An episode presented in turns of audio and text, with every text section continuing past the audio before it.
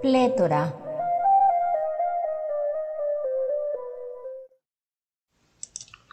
Buenas noches a todos, yo soy Diana Patricia Pinto y esto es Plétora, el nuevo programa de Radio Letrarium. Estoy muy feliz de hacer parte de este equipo.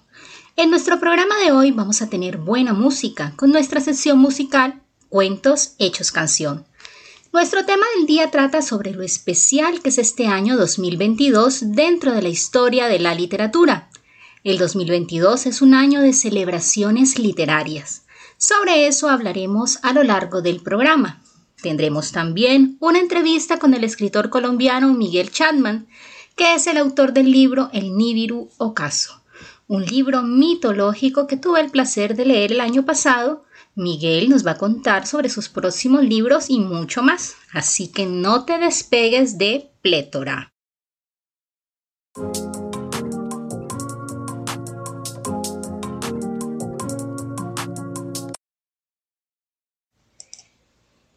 Hoy, en esta primera plétora del 2022, vamos a hablar sobre lo especial que es este año. El 2022 es de celebraciones para la literatura mundial. Se cumple el centenario del nacimiento de mi escritor favorito, el portugués José Saramago. El 16 de noviembre podremos celebrar que un genio de la literatura respiró el aire en este planeta y escribió libros tan geniales como La caverna todos los nombres y ensayos sobre la ceguera, entre muchos otros. Escríbame en el chat cuál es tu libro favorito de Saramago. Vamos a escuchar un fragmento de una entrevista realizada a Saramago en 1999 en el programa El Vagamundo. Lo que está claro es que no ha perdido la rebeldía. No, eso no. Eso, cuando si, eso me ocurre es, es porque estaré muerto. Y eso... Eso es porque usted fue un antiguo pobre.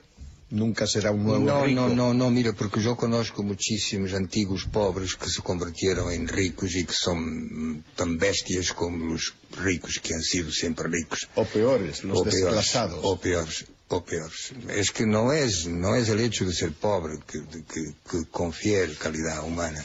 No, no. Tampoco yo estoy diciendo que los ricos son todos malos pero tiene una enfermedad, y eso sí, tiene una enfermedad que se llama dinero. Y el dinero es una enfermedad, que puede ser más o menos grave. Es decir, puede llegar a, a pudrir el sentido moral de la existencia. Pero su extracción muy humilde, sus necesidades de, de la infancia, naturalmente que han influido, ¿no? En influido, y sobre todo porque yo no solo no olvidé mis principios, sino que no quiero olvidarlos. Exacto. Porque a veces ocurre que uno se, se avergüenza de haber nacido pobre, descalzo, en una casa como la, una, una, casa para llamarla así, bueno, por ejemplo, de mis abuelos, con el suelo de tierra, de, de barro, donde llovía y con los cerdos al lado, quiero decir, uno puede llegar a una, situación en que se avergüenza de todo esto. Pues yo no solo no me avergüenzo, no me avergüenzo como no quiero, tampoco me orgullo, no voy a decir que me, me, me, de todo eso. No, son datos de mi vida y que yo no, no solo no olvido, como no puedo olvidar y no quiero olvidar. Mi vida es toda ella una vida. El dinero es una enfermedad que puede ser más o menos grave, puede llegar a pudrir el sentido moral de la existencia humana. Gran frase para reflexionar. Les confieso que adoro a Saramago, es algo así como mi amor platónico literario, mi crush, como dirían los centennials.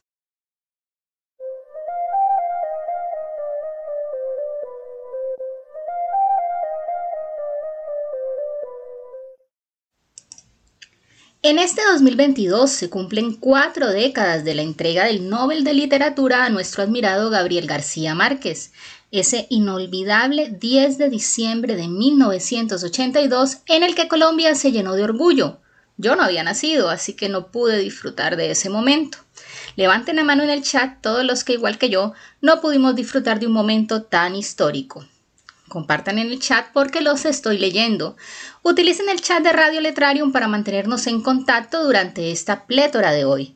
Al momento de entregarle el Nobel a Gabriel García Márquez, la Academia Sueca dijo textualmente, por sus novelas e historias cortas, en las que lo fantástico y lo real se combina en un mundo ricamente compuesto de imaginación, lo que refleja la vida y los conflictos de un continente. Gabo ese día no siguió los protocolos de vestimenta y recibió el máximo galardón de la literatura vestido de guayabera. Escuchemos un fragmento del discurso de Gabriel García Márquez cuando le entregaron el Nobel de Literatura. Un presidente prometeico, atrincherado en su palacio en llamas, murió peleando solo contra todo un ejército y dos desastres aéreos sospechosos y nunca esclarecidos cegaron la vida de otro de corazón generoso y la de un militar demócrata que había restaurado la dignidad de su pueblo. En este lapso ha habido cinco guerras y diecisiete golpes de Estado y surgió un dictador luciferino que en el nombre de Dios lleva a cabo el primer etnocidio de América Latina en nuestro tiempo. Mientras tanto, 20 millones de niños latinoamericanos morían antes de cumplir dos años, que son más de cuantos han nacido en la Europa occidental desde 1970. Los desaparecidos por motivos de la represión son casi 120 mil, que es como si hoy no se supiera dónde están todos los habitantes de la ciudad de Uppsala. Numerosas mujeres arrestadas en cinta dieron a luz en cárceles argentinas, pero aún se ignora el paradero y la identidad de sus hijos que fueron dados en adopción clandestina o internados en orfanatos por las autoridades militares.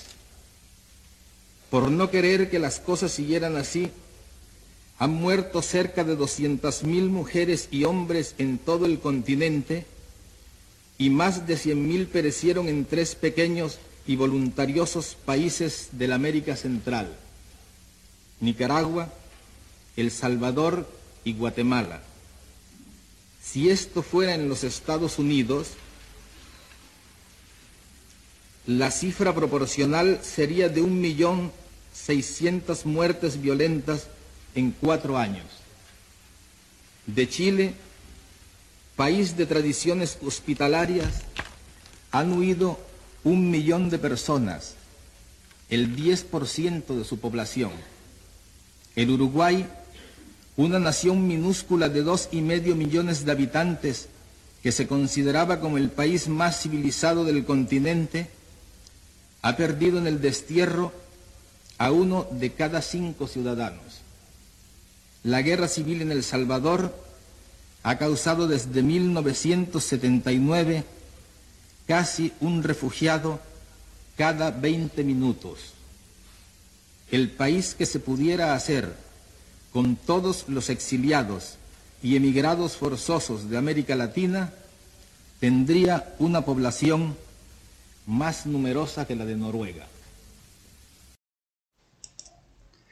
Hoy, cuatro décadas después, todo sigue igual en nuestro continente. Tristemente solo cambian los nombres y las cifras.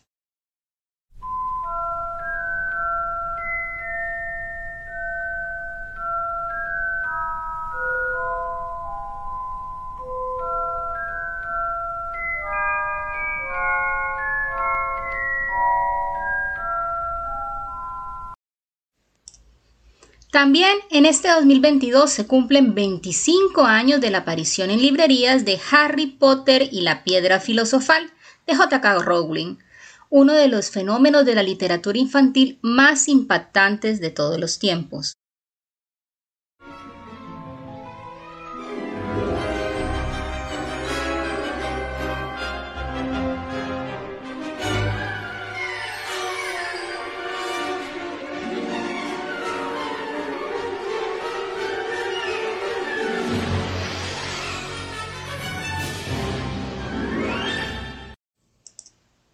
Doce editoriales rechazaron el libro.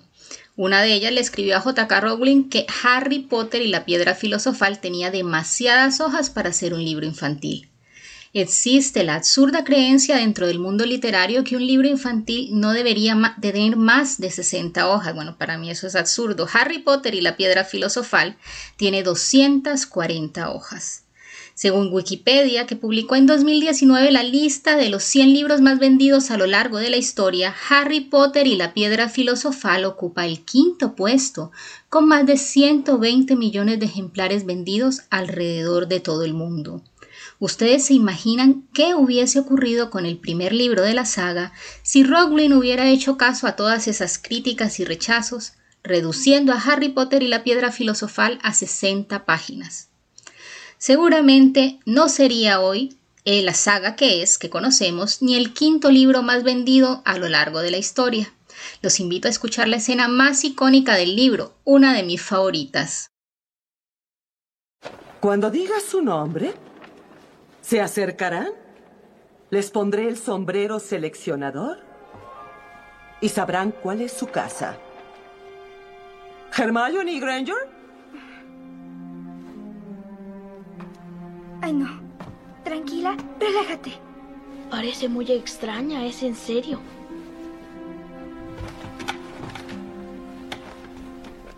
Ah, excelente. Mm, exacto. Sí, Gryffindor.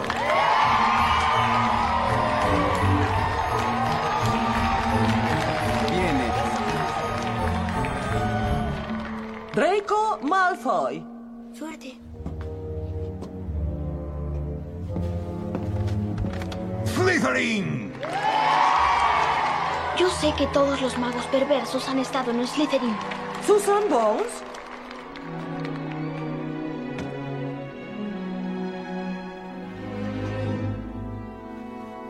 ¡Ah! Harry, ¿qué tienes? Nada. Estoy bien. Hufflepuff.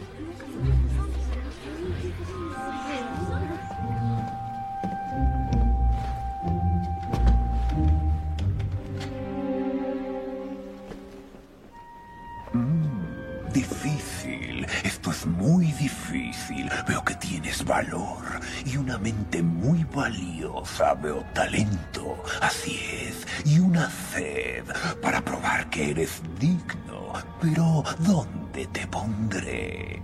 No en Slytherin. No en Slytherin. No en Slytherin, ¿eh? ¿Estás seguro? Harías cosas grandiosas. Todo está aquí, en tu cabeza. Y Slytherin te impulsará en el camino hacia la grandeza. De eso no hay duda, ¿no? Te lo. Bueno, si estás En seguro. Slytherin no, en Slytherin no. Te pondré en... Gryffindor.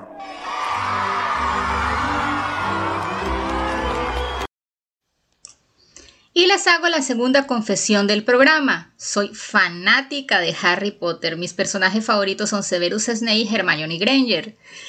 Me he leído varias veces los libros y me he visto un montón de veces la película. Me gusta hacer maratones. Levanten la mano cuáles de los oyentes también son fanáticos de Harry Potter igual que yo. Radio Letrario. En vivo.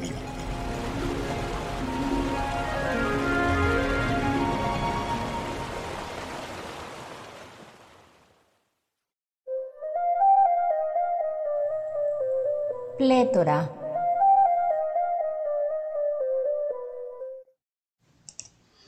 Ahora sigamos con música. La vida sin música es sumamente aburrida. La música y la literatura están íntimamente ligadas. De hecho, en 2016, Bob Dylan, músico, compositor, cantante y poeta estadounidense, fue galardonado con el Premio Nobel de Literatura. La Academia Sueca dijo textualmente que a Dylan le era otorgado el premio por haber creado una nueva expresión poética dentro de la gran tradición estadounidense de la canción. Las letras de sus canciones son poesías dignas de un Nobel. Eso fue bastante polémico en su momento. En una próxima plétora hablaremos sobre el tema. La unión entre música y literatura es indiscutible y hay canciones que literalmente nos narran un cuento, nos hacen vivir una historia, tienen personajes y sentimos todo lo que ellos viven al ritmo de los instrumentos. Por eso nuestra sección se llama Cuentos hechos canción.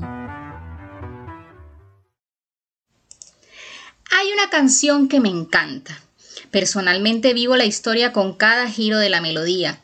Me imagino toda la situación y la disfruto siempre que la escucho. Comienza así.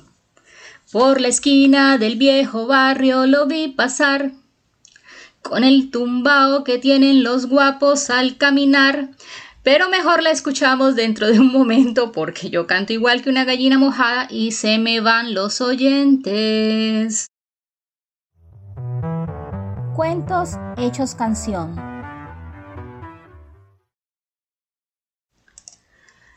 En Cuentos Hechos Canción hoy vamos a escuchar a Pedro Navaja, una salsa compuesta en 1978 por el magnífico músico panameño Rubén Blades, interpretada por él mismo junto con el neoyorquino de origen boricua Willy Colón.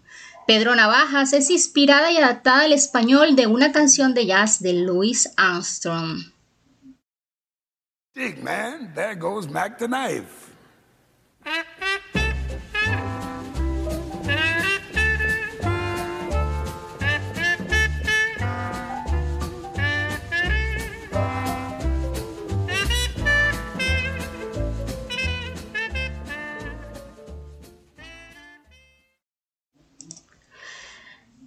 Se llama esta canción Mad the Knife y se popularizó en 1956. La canción de Armstrong es una adaptación también de la canción alemana Meki Mesa de Berlon Brecht y Kurt.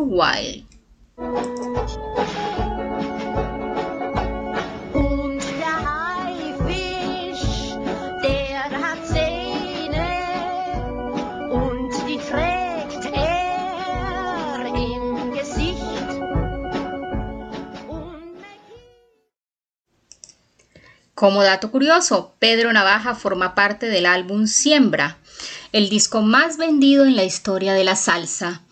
Vamos a escuchar entonces este cuento hecho canción, Pedro Navaja de Rubén Blades y Willy Colón.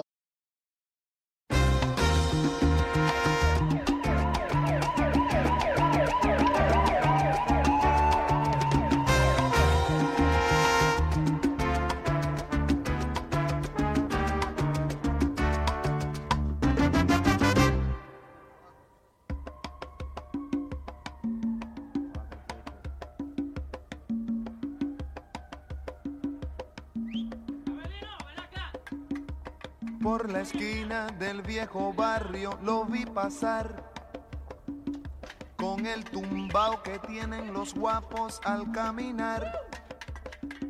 Las manos siempre en los bolsillos de su gabán. Pa' que no sepan en cuál de ellas lleva el puñal. Usa un sombrero de ala ancha de medio lado y zapatillas por si hay problemas, salir volado. Lentes oscuros pa' que no sepan que está mirando. Y un diente de oro que cuando ríe se ve brillando. Como a tres cuadras de aquella esquina, una mujer va recorriendo la acera entera por quinta vez y en un zaguán entra y se da un trago para olvidar que el día está flojo y no hay clientes para trabajar. Un carro pasa muy despacito por la avenida. No tiene marcas, pero todos saben que es policía. Mm. Pedro Navaja, las manos siempre dentro del gabán. Mira y sonríe y el diente de oro vuelve a brillar. Mientras camina pasa la vista de esquina a esquina. No se ve un alma, está desierta toda la avenida. Cuando de pronto esa mujer sale del zaguán y Pedro Navaja aprieta un puño dentro del gabán. Mira pa' un lado, mira pa' otro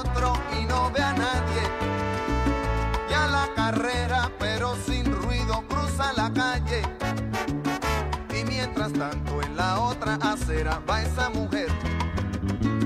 Refunfuñando, pues no hizo pesos con qué comer. Mientras camina del viejo abrigo, saca un revólver. Esa mujer iba a guardarlo en su cartera pa' que no estorbe. Un 38 Smith Wesson del especial que carga encima pa' que la libre de todo mal. Pedro Navaja, puñal en mano, le fue pa' encima. El diente de oro iba alumbrando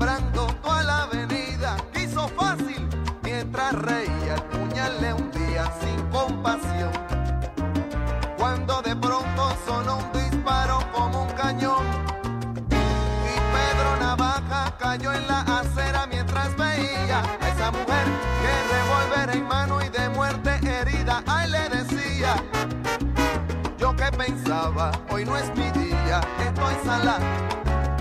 Pero Pedro Navaja, tú estás peor, tú estás en nada. Y créanme, gente, que aunque hubo ruido, nadie salió. No hubo curiosos, no hubo preguntas, nadie lloró. Solo un borracho con los dos muertos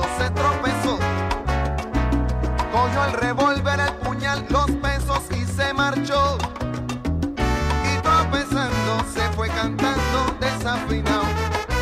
El coro que aquí les traje y da el mensaje de mi canción. La vida te da sorpresa, sorpresa te da la vida, ay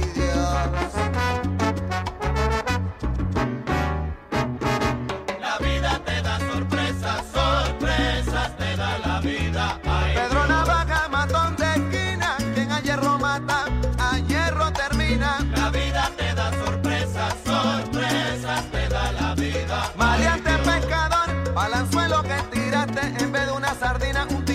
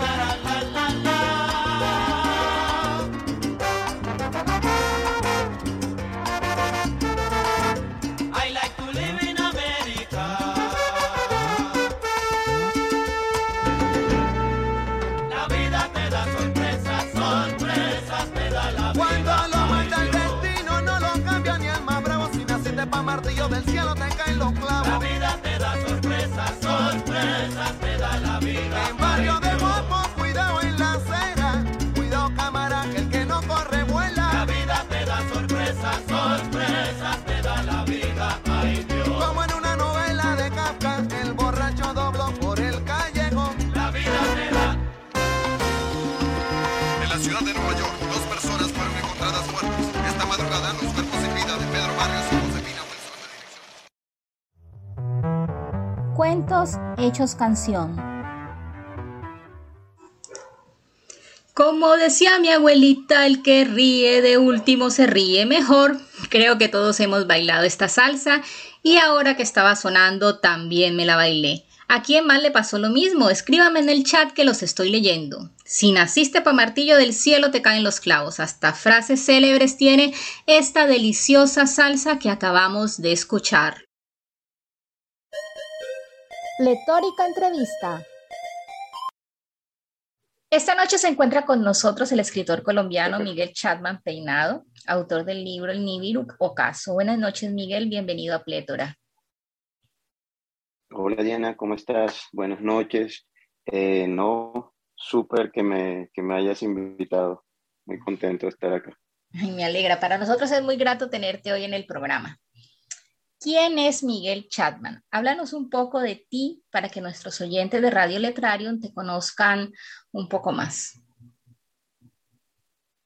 Sí, claro, como no, Diana. Eh, bueno, Miguel Chapman es, es un barranquillero que desde muy pequeño le ha gustado la mitología, no solamente pues colombiana, eh, sino de todo el mundo. Me encanta mucho la fantasía, así que me he dedicado desde muy pequeño por pasión a estudiarla. Eh, ahora pues la estoy plasmando en letras y creo que, que es como, suena de pronto muy cursi, pero es mi destino. Entonces, eso es básicamente lo que es Miguel, una persona soñadora, fantasiosa, que le encanta vivir en un mundo de fantasías y le encanta cómo la mitología explica cómo eran nuestros antepasados y cómo somos nosotros ahora también, igual. Leí tu libro, El Nibiru, y quedé enganchada en la historia. Bueno, de hecho, el año pasado escribí una reseña sobre tu libro en una de mis columnas y me encantó. ¿Es cierto que escribiste Nibiru cuando tenías 14 años? Sí, Diana, eh, digamos que ahí era donde estaba más inmerso en toda esta magia de, de la mitología. Bueno, la griega es como que la mitología por excelencia, entonces estaba metido mucho en esta mitología griega y fue cuando comencé a escribirlo. Eh, digamos que, bueno, este ocaso, el Nibiru ocaso, eh, sí, totalmente, 14, 15 años, ya está prácticamente desarrollada la historia. Eh, fue el primero que comencé a escribir, fue lo primero, de hecho, que comencé a escribir y el año pasado, si no estoy mal, sí, claro, fue, fue publicado y fue prácticamente un sueño para mí, bueno, para el Miguel de los 13 años, tenerlo ya publicado. Tener un libro cuando uno tiene su propio libro en, sus manos es mágico, ¿cierto? Totalmente, Esa muy experiencia es inolvidable. Sí, creo que todos los que escribimos libros es uno de los momentos más, más recordados y más emocionantes. Exacto. Nibiru tiene segunda, tercera, cuarta parte, va a ser una saga. Sí, de hecho, de hecho ya la segunda parte, Dios mediante, eh, estaría saliendo este año. Eh, diría yo que a mediados de año. Eh, se llama Nibiru, el Nibiru Oscuridad.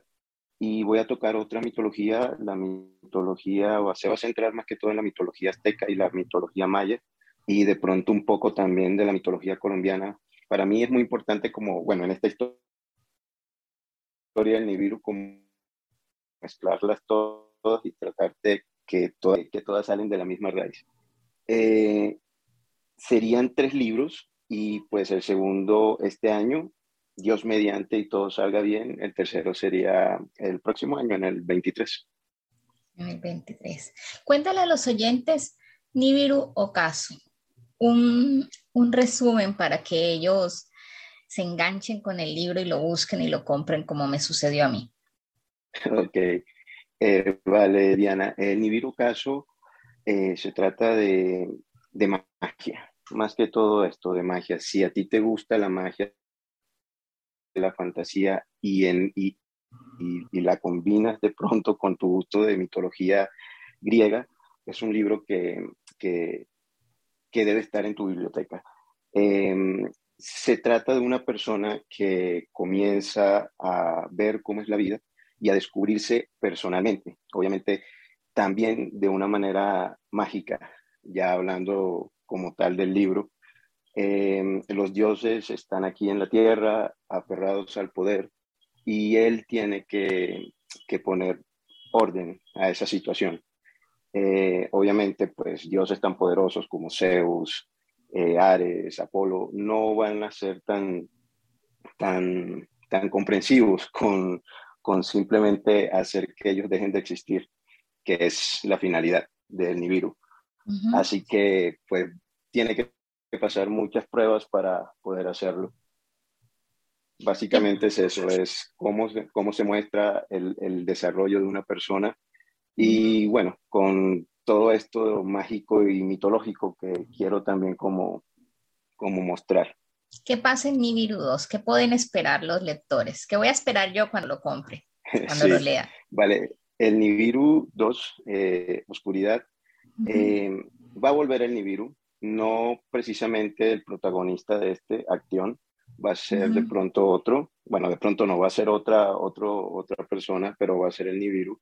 Eh, debido a ciertas circunstancias que pasaron en, el ocaso o cómo terminó el ocaso, en oscuridad el Nibiru va a estar un poco corrupto.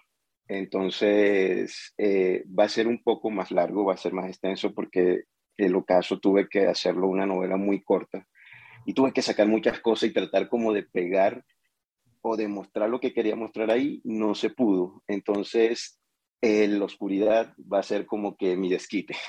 y ahí sí voy a mostrar todo. ¿Por qué te eh, tocó hacer Nibiru caso un poco más corto?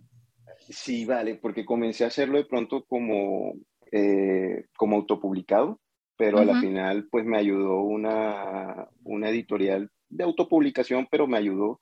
Así que ellos estaban buscando algo que fuese una novela corta, un formato de novela corta. Así que tuve como que, que tratar de, de acotar costos, por decirlo, vamos a hablarlo ya de una manera burocrática. Entonces se tuvo que hacer un poco más corto. Eso es lo malo de algunas editoriales. De hecho, ahora en el programa antes de la entrevista está, eh, mencioné eso, estábamos hablando de JK Rowling y de cómo le rechazaron Harry Potter porque tenía 240 páginas y un libro de niños solo debe tener 60. Yo estaba hablando hace un momento antes de, de tu entrevista de eso y, ella no, no aceptó reducir Harry Potter de 240 hojas a 60. Y bueno, y si lo hubiera hecho, quizás Harry Potter no sería lo que hoy es Harry Potter. A veces. No sería Harry Potter, exacto. Exactamente, sí. Eh, el número de hojas eh, son importantes, es decir, tiene 240 hojas porque la historia merece ese desarrollo. Así que ahora, exacto. en número oscuridad, te desquitas y se desarrolla todo lo que no se alcanzó en, en Nibiru Caso. Exactamente. Esto, bueno, de hecho la he tenido que reescribir varias veces y, bueno, no reescribirla ciertas partes porque obviamente tuve que ingresar las cosas que quería mostrar también en Ocaso. Eh, y no sé, estoy muy feliz, Diana. La verdad, estoy muy feliz con lo que se está logrando. Es como algo más de lo que yo quería. O sea, el Nibiru Ocaso lo amo, lo quiero, es, es un hijo pero eh, lo, lo, lo, chévere de, de, nosotros los escritores es tratar de superarnos cada vez. Y pues con el Nibiru Oscuridad creo que lo estoy logrando y me siento muy contento con eso. Con el trabajo que está realizando. Sí. ¿Vienen más libros además de Nibiru? De Nibiru? Sí, claro, de hecho está súper, súper cerquita del próximo. Es un libro técnico, no es una novela eh, acerca de la mitología griega. Em, me dijeron en algún momento, eh, bueno, pero si yo no sé mucho de mitología griega y tú de pronto hablas de Zeus y haces jurar a los dioses por el estigio, eh, yo qué, o sea, no, entiendo. Entonces, pues, bueno, lo daba a que estudiaran. Pues. Y, bueno, y, ese es el nombre del libro, de hecho. Historia poética, mitología griega, llega este mes. Eh, y pues estoy supremamente como, como emocionado con esto. Entonces, pues eh, se trata de esto, se trata de, de pronto de adentrarnos a la mitología. Me meto mucho con el Siodo y su teogonía, que de pronto es lo que da la historia como tal de toda esta mitología griega, desde que surgió el caos hasta que Heracles sube al Olimpo también. Entonces, lo cuento un poco resumido, un poco muy detallado también, muestro los atributos que tienen los dioses, eh, de hecho hasta su forma física, como lo veían los griegos. Entonces, es un libro muy técnico, pero para los amantes de la mitología y a los que quieren saber sobre la mitología griega, es totalmente eh, también indispensable en la biblioteca de cada uno. Entonces estamos de lanzamiento. Estamos de lanzamiento, sí. Ay, qué emoción. ¿Y dónde podemos comprar el libro? Va a comenzar directamente en, en Amazon. Bueno, ya habíamos hablado sobre estas cuestiones de las editoriales que limitan. Entonces va a comenzar en Amazon, pero aunque sí va a tener alguna ayuda de una editorial, eh, no va a ser la con la que estaba trabajando, eh, muy pronto ya va a estar también en, formato eh, de ebook y, y, también en formato impreso en unos un mes más o menos en otras tiendas que ya pues voy a ir avisando. Listo, pero en Amazon lo compra todo el mundo, o sea, lo vamos a tener en Amazon a partir de hoy. a partir de hoy va a estar en Amazon. Eh, si no estoy mal, bueno, creo que por ahí el lunes eh, lo voy a poner en Kindle Unlimited. Ajá. Y, y, va a estar gratis por unos tres días más o menos, como para que, para que, como para que lo aprovechen. Ah, listo. ya saben los oyentes, va a estar tres días en Kindle Unlimited gratis. Así que no pueden perder esta oportunidad de, de tener el nuevo libro de Miguel. Te decía, bueno, es que el libro que no esté en Amazon no está. Si tú no estás en Amazon, no existe. O sea, tu libro prácticamente no existe. En Amazon le llega a todo el mundo eh, los libros. Entonces, con que esté ahí en este momento es suficiente para que cualquier persona en cualquier rincón del planeta lo pueda comprar en versión física, tapa blanda o en versión digital. Así que tenemos hasta el lunes lo pones o a partir de hoy. Eh, para, no, el lunes. Para los que tengan la suscripción de Kindle. Exacto. El lunes, listo. Entonces, para los oyentes que estén atentos con el libro de Miguel, yo soy una que lo estaré leyendo y estaré compartiéndote mis mi opinión, mis percepciones. Sé que de antemano que me va a gustar porque, bueno, la verdad es que me gusta tu narrativa y me gusta cómo escribes, tu creatividad y la manera como desarrolla las historias. Y sé que este libro, que es un poco más técnico o académico, por llamarlo de alguna manera, va a ser muy interesante. Me alegra mucho que hoy sea entonces un día de lanzamiento de, de tu nuevo libro. Si los oyentes quisieran conocer más de Miguel, ¿dónde te pueden ubicar? ¿Cómo son tus cuentas en las redes sociales para que te sigan, se enteren más de tus próximos lanzamientos de tus libros, de tus proyectos y ellos sepan dónde ubicarte, dónde buscar a Miguel Chatman y seguirlo para, para conocer todos tus proyectos y estar enterado de tus lanzamientos? Sí, claro, Diana. Eh, bueno, eh, estoy muy presente en Facebook y en, en Instagram eh, en Instagram me pueden encontrar como Mai201, la I es un 1. Eh, y en Facebook me pueden buscar como Chatman Miguel, arroba Chatman Miguel. Parece la página mía de Facebook de escritor. Ahí usualmente pues estoy poniendo todo lo que está pasando, comparto cosas, me encantan mucho hacer book trailers, eh, me encanta mucho. Sí, los subes a eh, Instagram, yo los he visto y son geniales. Son geniales, te quedan geniales. me encanta, me, me, encanta mucho pronto editar, eh, convertir de pronto cosas que ya existen en, en mi obra, me, me, me apasiona.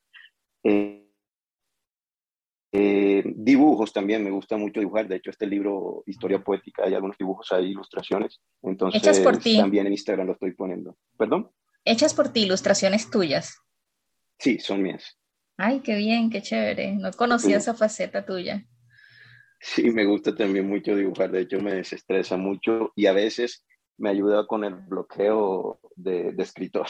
El bloqueo de escritor, el famoso bloqueo de escritor. El famoso. Además de escribir, ¿qué hace Miguel Chapman? Y además de dibujar. sí, además de dibujar.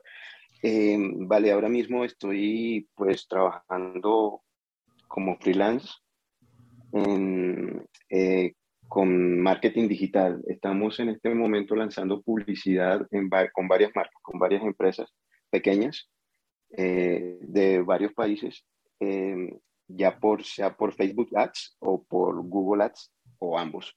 Entonces, pues mm. estamos más que todo con todas estas, estas campañas en este momento. Qué chévere, qué chévere. Entonces, trabajas en el tema del marketing digital, además de ser escritor. Qué interesante. Entonces, esperamos Nivel Oscuridad este año, ¿verdad? Sí. Y tu libro, que es el que lanzamos, el nuevo libro que lanzaste hoy. Recuérdenle, por favor, a los oyentes el nombre para que lo puedan buscar en Amazon y lo puedan comprar. Vale, listo. El libro se llama Historia Poética, Mitología Griega. Eh, va a estar en Amazon desde hoy y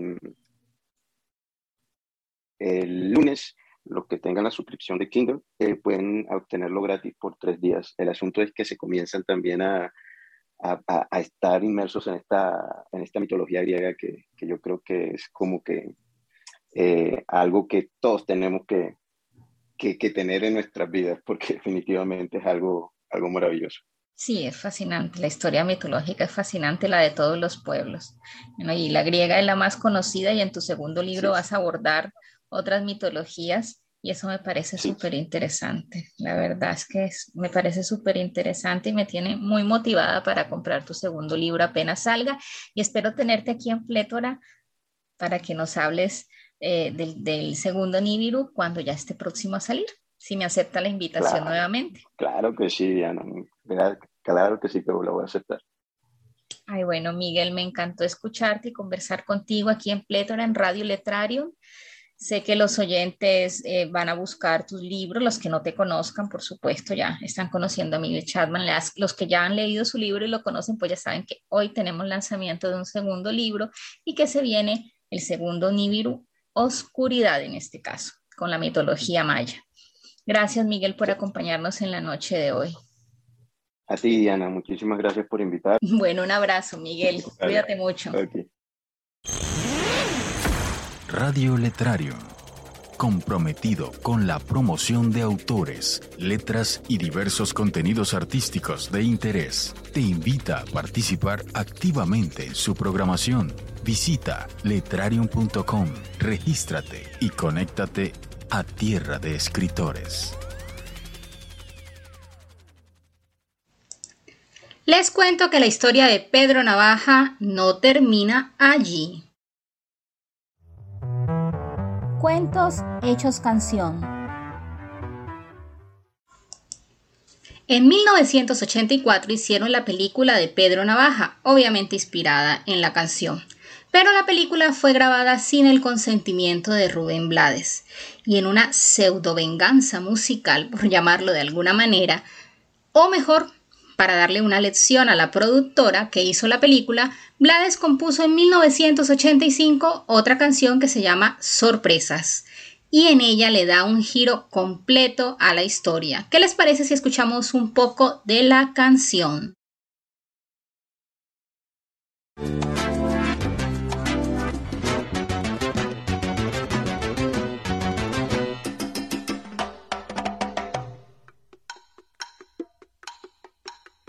Borracho paró de cantar y se puso a contar su buena fortuna. El barrio estaba dormido, llena brillaba la luna. De pronto un ladrón salpicado en neón salió como un tigre desde el callejón y le puso al borracho un magnum frente a la cara y le dijo entrégalo todo o se dispara.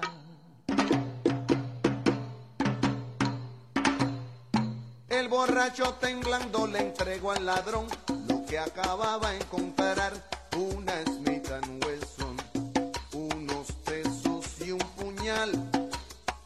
Y el ladrón asombrado le preguntó, bro, ¿y tú qué haces con todo esto?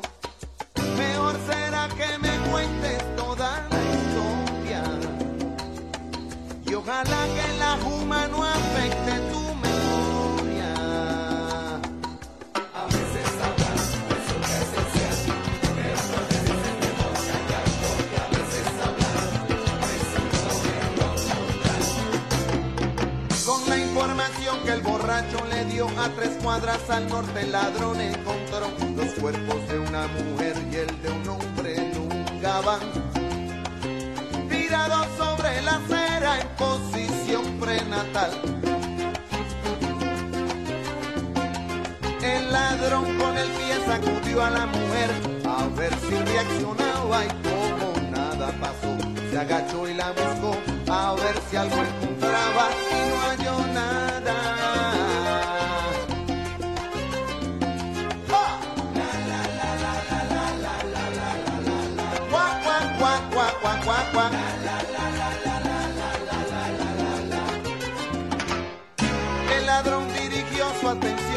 cuerpo del hombre en el gabán. Sobre él se agachó y lo reconoció por el diente de oro que llevaba. Ay, pero si es el viejo Pedro Navaja. ¡Ah! Y empezó a burlarse de él mientras lo registraba. Le dije, hermano, ya tú como quedaste ahí tirado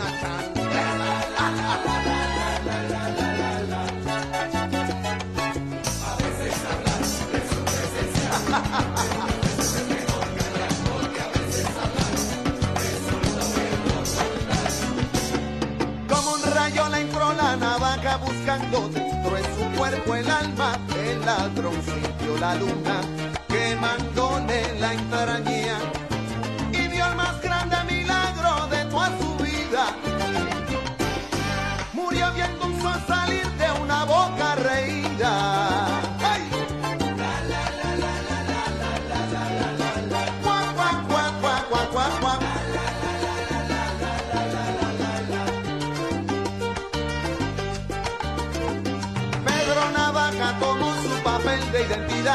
se lo puso al ladrón en el bolsillo de atrás del pantalón para confundir la investigación.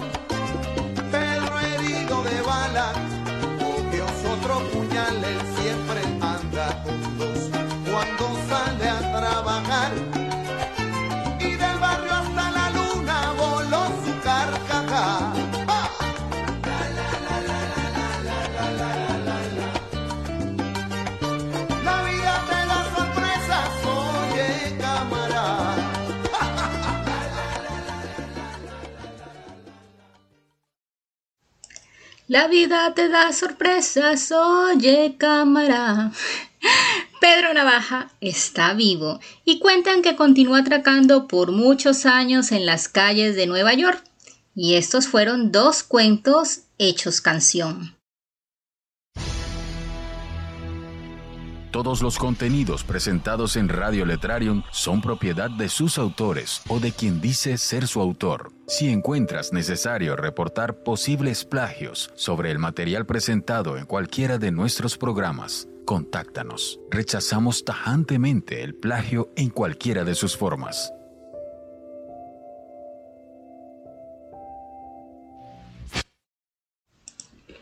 Esto es Plétora en Radio Letrarium. Yo soy Diana Patricia Pinto. Continuando con el tema del día, el año 2022 es un año de celebraciones literarias. El pasado 15 de enero, Francia y toda Europa celebró el cumpleaños 400 de Molière, quien es considerado el padre de la comedia francesa. Nació el 15 de enero de 1662. Sus obras son clásicos de la literatura como El enfermo imaginario, El avaro y Tartufo. Para festejar la vida y obra de Molière en Francia se inauguró el busto de Molière en la ciudad de Pecenas. También se hicieron múltiples interpretaciones de extractos de sus comedias alrededor de todo el país galo, coloquios y hasta exposiciones en torno al vestuario que utilizaba la compañía de Molière. Plétora.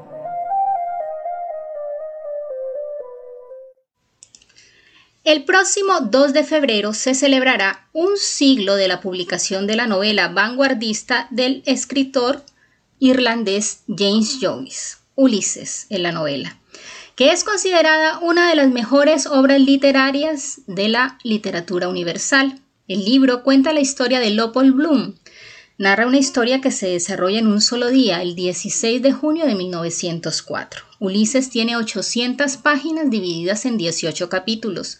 Vamos a escuchar lo que pensaba Jorge Luis, Jorge Luis, Borges sobre la obra de James Joyce. Este es un fragmento de una conferencia que Borges dio en 1960 en la Universidad de La Plata, Argentina. Ahora, la obra de Joyce es una obra que más allá de nuestras preferencias o aversiones, es muy importante para nuestro tiempo. Yo participé alguna vez en el, movimiento que se llamó ultraísta. Yo creí en la posible renovación de las letras y si yo tuviera que señalar una obra, una obra que representa, que representara de un modo magnífico todo lo que llamamos y lo que aún ahora sigue llamándose moderno, esa obra sería indudablemente la obra de Joyce. Es decir, hubo, hay en el mundo centenares, miles de muchachos jóvenes que están ensayando una obra que corresponde a lo que Guillaume Apollinaire llamó la aventura, oponiéndose al orden. Pues bien, el símbolo de esa aventura, de nuestra aventura, el mejor símbolo es notoriamente la obra de James Joyce. Quiero decir que si tuviera que perderse todo lo que se llama literatura moderna y hubiera que salvar dos libros, esos dos libros que podríamos elegir, digamos, en todo el mundo, serían, en primer término, el Ulises y luego el Finnegan's Wake de Joyce. Plétora.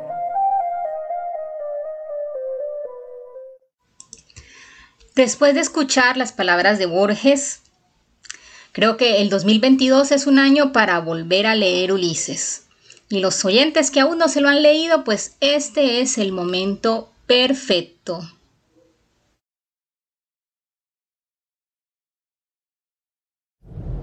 Radio Letrario. En vivo.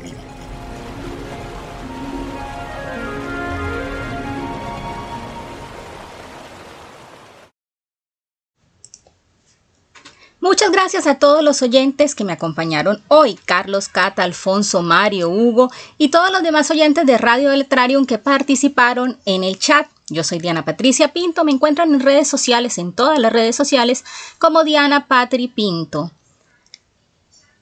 Nos escuchamos el próximo jueves a las 6 de la tarde con una nueva plétora. Habrán entrevistas, música, nuevas secciones, muchas sorpresas. No se despeguen de Radio Letrarium.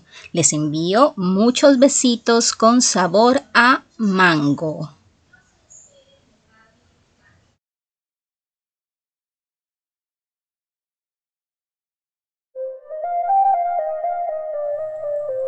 Plétora.